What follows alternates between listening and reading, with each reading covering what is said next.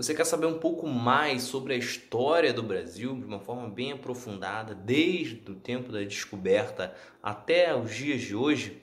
O livro Brasil, uma biografia de Lilian Schwartz e Heloísa Starling é uma excelente pedida. São 500 páginas de uma excelente leitura e que vai fazer você se aprofundar bastante na nossa história.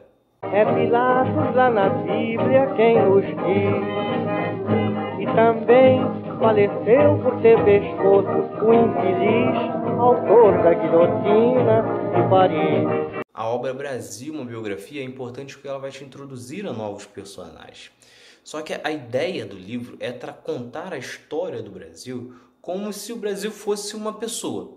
E quando você lê sobre qualquer personagem, qualquer pessoa importante da história, você não vai ver sobre como outras pessoas eram quando nasceram e até morrer. Você vai ver sobre essa pessoa apenas no momento que ela é fundamental para a vida do protagonista da história. E o protagonista da história é o Brasil. Portanto, quando você for ler sobre um presidente, você vai ler basicamente no período onde ele foi presidente ou, quando ele articulou um golpe ou algo do tipo.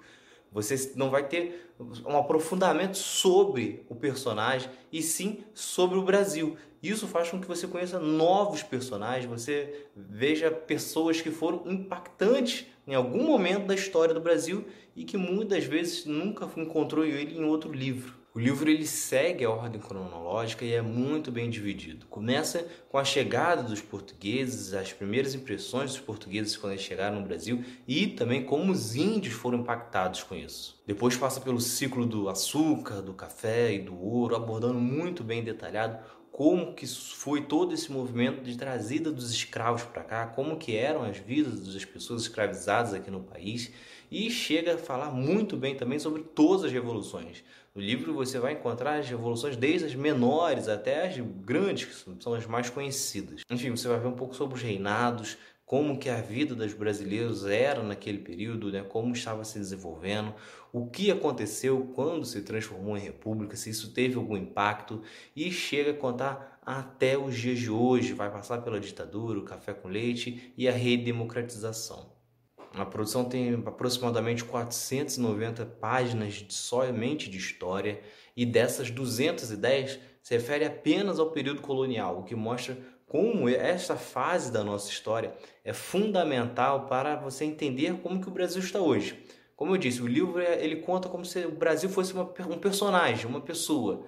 E basicamente o Brasil colônia é como se fosse né, a infância, a adolescência, até o início da fase adulta do Brasil. Foi lá que o país formou e foi lá que surgiram os principais problemas que duram até os dias de hoje. Depois disso, são cerca de 90 páginas sobre os primeiro e o segundo reinado e 190 no período de redemocratização. O livro ele vai até poucos anos depois da volta das eleições diretas. Então é isso. Uma boa leitura, vale a pena conhecer um pouco mais sobre a história do Brasil. Enquanto isso, se inscreva no canal, continue assistindo, que tem mais outro lado da história por aí. Valeu!